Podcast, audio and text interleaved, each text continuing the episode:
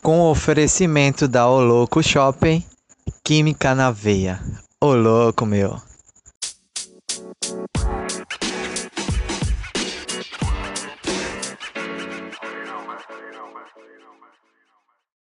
Fala galera, aqui quem fala é o Prof. O Louco e você está escutando o Química na Veia. Gente, esse é um podcast destinado a você que é amante da química e quer saber mais sobre os assuntos que estão aí intricados nessa disciplina, nessa ciência maravilhosa. Então, gente, hoje vamos conhecer mais sobre ela, a tabela periódica dos elementos. Essa, essa, esse gráfico fantástico que reúne aí todos os elementos químicos conhecidos pelos seres humanos. Gente, preciso dizer a vocês o seguinte: essa tabela ela foi construída lá no século XIX ainda por diversos cientistas que contribuíram para que ela ficasse nesse formato. Mas para isso foi uma construção absurda e aí teve aí o dedinho de muitos cientistas. Mas aí a gente precisa dar um destaque para um deles, Dmitry Mendeleev. Esse cara, ele foi o protagonista na construção dessa tabela.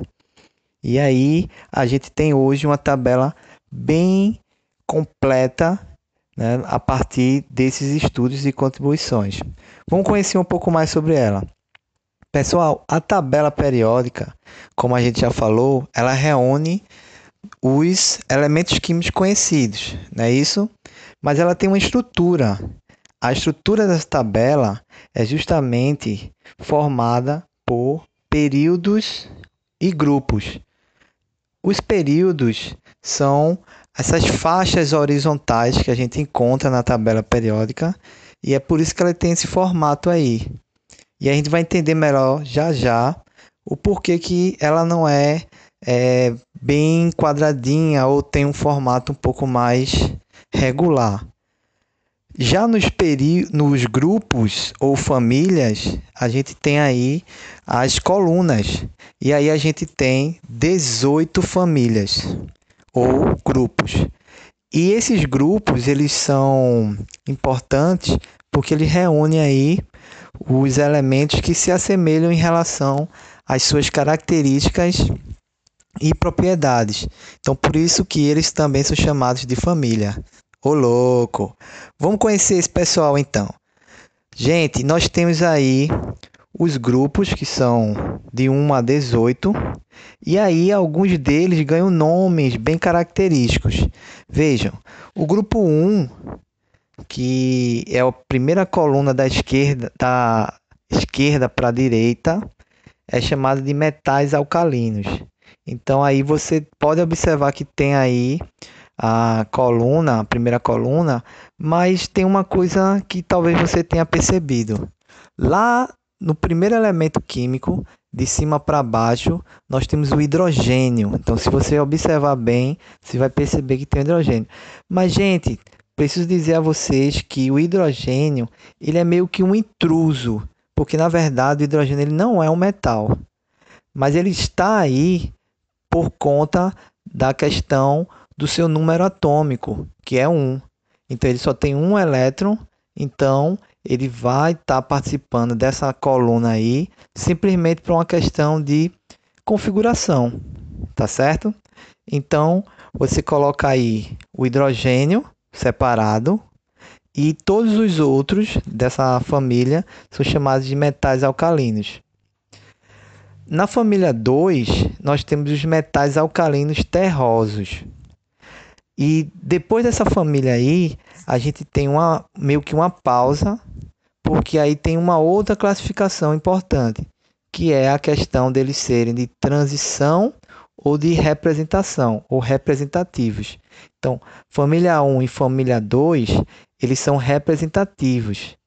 E aí depois eu tenho família 3, 4, 5, 6, 7, 8 chegando na família do boro, até a família do boro, essa faixa aí do meio, são o que a gente chama de família, é, classificação de elementos de transição. Então, família 3, 4, 5, 6, 7, 8, 9, 10, 11 e 12, corrigindo aí. Então, até a família 12, da 3 até a 12, você tem aí os famosos elementos de transição. Nos de transição, a gente meio que divide eles em transição interna e transição externa. Os de transição interna, eles estão aí no grupo 3, certo? Aí vocês têm os lantanídeos e os actinídeos. Então é como se fosse uma gaveta que você puxasse assim, ó, e aí você encontraria esses elementos químicos aí dentro do grupo 3, beleza? Já no grupo 13, que é o grupo do boro, né? Você tem aí justamente o nome desse primeiro elemento, grupo do boro. Na família 14, eu tenho o carbono, né, como um protagonista aí. Inclusive, é interessante destacar que o carbono, ele é o principal elemento químico de todos os compostos orgânicos, certo? E aí a gente chega na família 15, que é a do nitrogênio. Então eu tenho família do boro, 13, família do carbono, a 14 e família do nitrogênio, a 15, certo? Na família 16, a gente tem um nome bem peculiar aí, que é calcogênio. Então eu tenho a família que é encabeçada pelo oxigênio, chamada de família dos calcogênios. Beleza, gente? Não esqueçam. Família 17 é a chamada halogênio, família dos halogênios. Então, a gente tem aí a família 17, encabeçada pelo flúor, que é, diga-se de passagem, o elemento mais eletronegativo que existe. Mas calma, gente, vamos entender o que é isso, eletronegatividade, quando a gente falar de propriedade da tabela periódica, beleza? Bom, gente, e chegamos no final com o grupo 18, que também é conhecido por muitos pelo grupo zero, que é o grupo dos gases nobres. Eles recebem esse nome pelo fato de eles serem inertes, eles não reagem muito, é, quase nada, com os outros elementos. Então, eles são chamados assim por conta dessa característica. Beleza, gente? Então, é isso. Em relação à estrutura da nossa tabela periódica, a gente tem essa questão. Beleza, gente? Valeu. Então, eu espero vocês no próximo podcast. Tchau.